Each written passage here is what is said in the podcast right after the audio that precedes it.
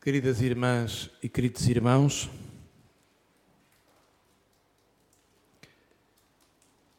na paixão do mundo de hoje, ou na tragédia do mundo de hoje,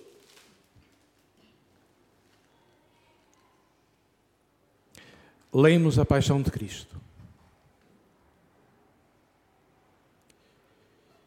E a paixão de Cristo, relato de há dois mil anos,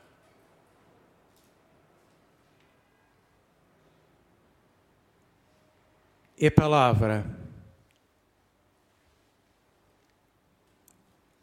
Onde se integra também as dores das mães ucranianas, os filhos delas separados, o horror dos assassínios e das mortes, a violência dos ataques, a crueldade, sem piedade, que nos escandaliza a todos, porque é a expressão maldita da nossa mais profunda desumanidade.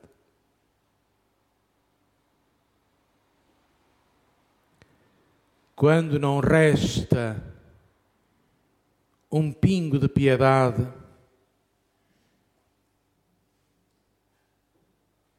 o que é? O que resta da nossa condição humana? A guerra é brutal a guerra é caótica. A guerra é a violência destruidora. Mas o que mais nos escandaliza é a morte de inocentes e a crueldade com que esses inocentes são mortos porque não são profissionais da guerra. É na paixão do mundo de hoje que lemos a paixão de Cristo do Evangelho de São Lucas.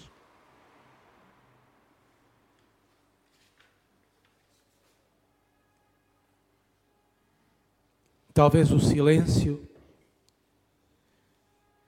no meio de tantas notícias, de tantos comentários, de tanta voragem de estratégias, seja a nossa atitude mais sensata e a nossa convocação a um eco interior do Espírito Santo pela Sua palavra.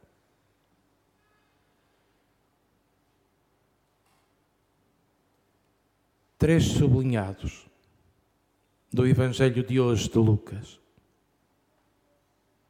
O primeiro, logo no início, o Senhor deseja ardentemente comer conosco a Páscoa.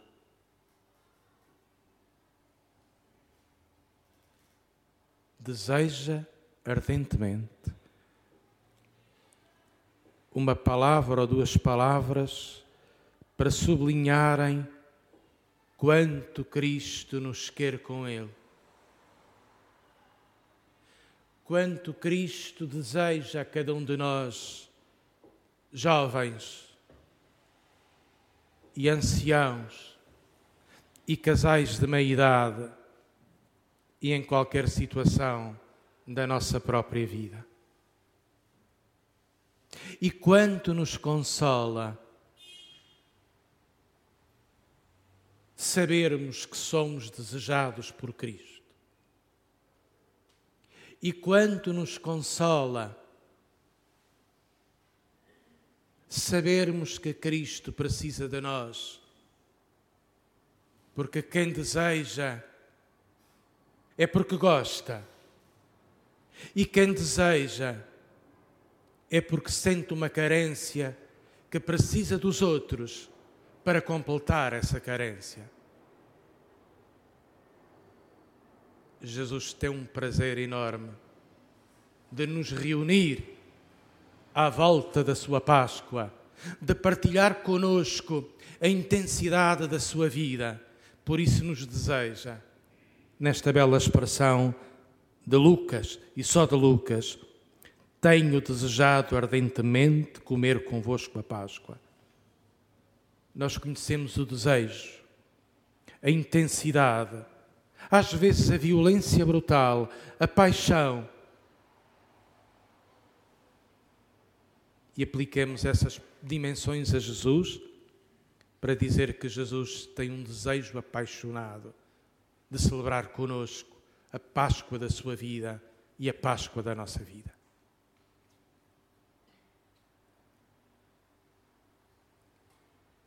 O outro aspecto.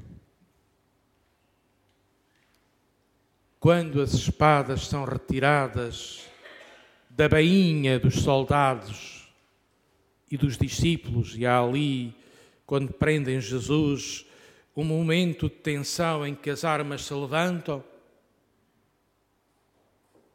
Jesus diz: basta. E é uma palavra imperativa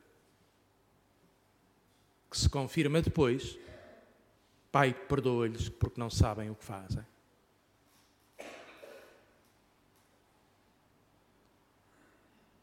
Podemos perdoar aos inimigos que nos agridem, destroem casas, famílias, violam mulheres e esposas? Talvez não. Talvez seja impossível. Ou talvez seja possível numa graça de coração purificado que só Deus pode dar.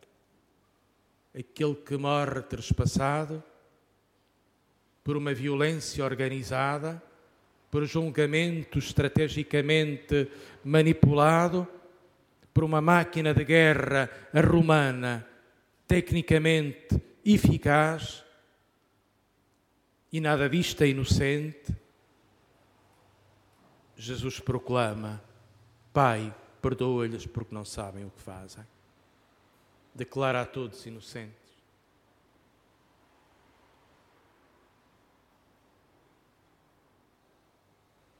Aos olhos de Cristo, seremos todos inocentes?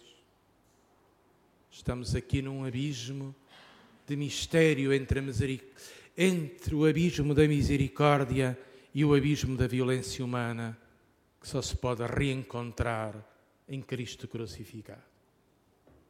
Isto ultrapassa, ultrapassa toda a nossa capacidade de compreender. A violência com que mataram Cristo é tremenda. A violência da invasão da Ucrânia é tremenda e brutal.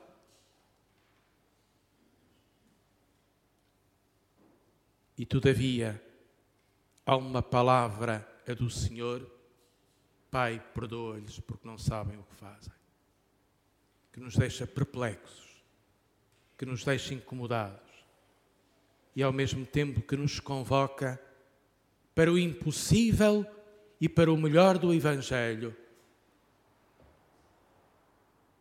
perdoar os inimigos. Loucura que só pode vir de Deus.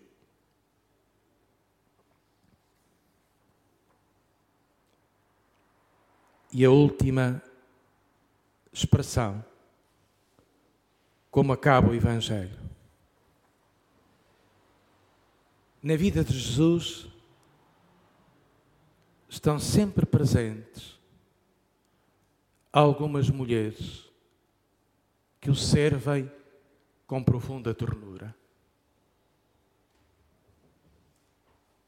E até com profunda generosidade de partilha económica, que não o largam, que não o abandonam nunca. Há um paradoxo. Os discípulos todos o abandonaram. Mas há um grupinho de mulheres que continua ao longe a acompanhá-lo.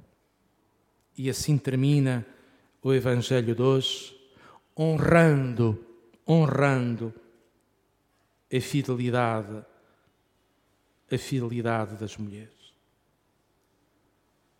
das mulheres discípulas, as mulheres que tinham vindo com Jesus da Galileia acompanharam José da Arimateia e observaram o sepulcro. E a maneira como fora depositado o corpo de Jesus. Os discípulos andam dispersos. E estas mulheres, no regresso, preparam aromas e perfumes para a madrugada do primeiro dia da semana completarem uns ritos fúnebres que não conseguiram fazer porque o sol estava a pôr-se e era o dia de sábado, na véspera de sexta.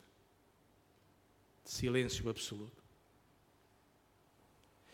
Mas estas mulheres já estão a preparar o futuro,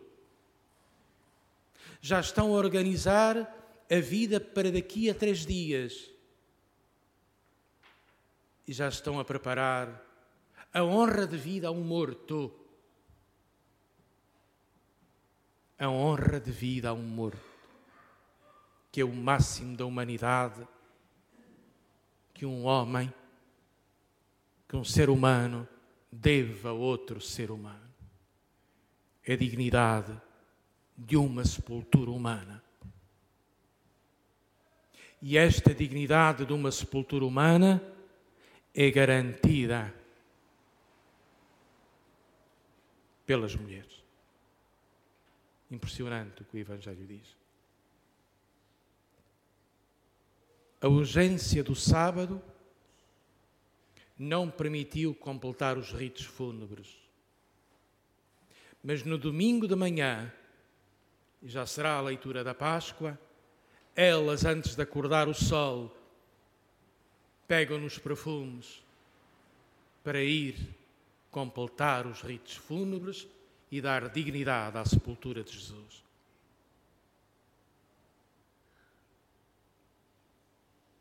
Tudo tem a ver com as sepulturas comuns.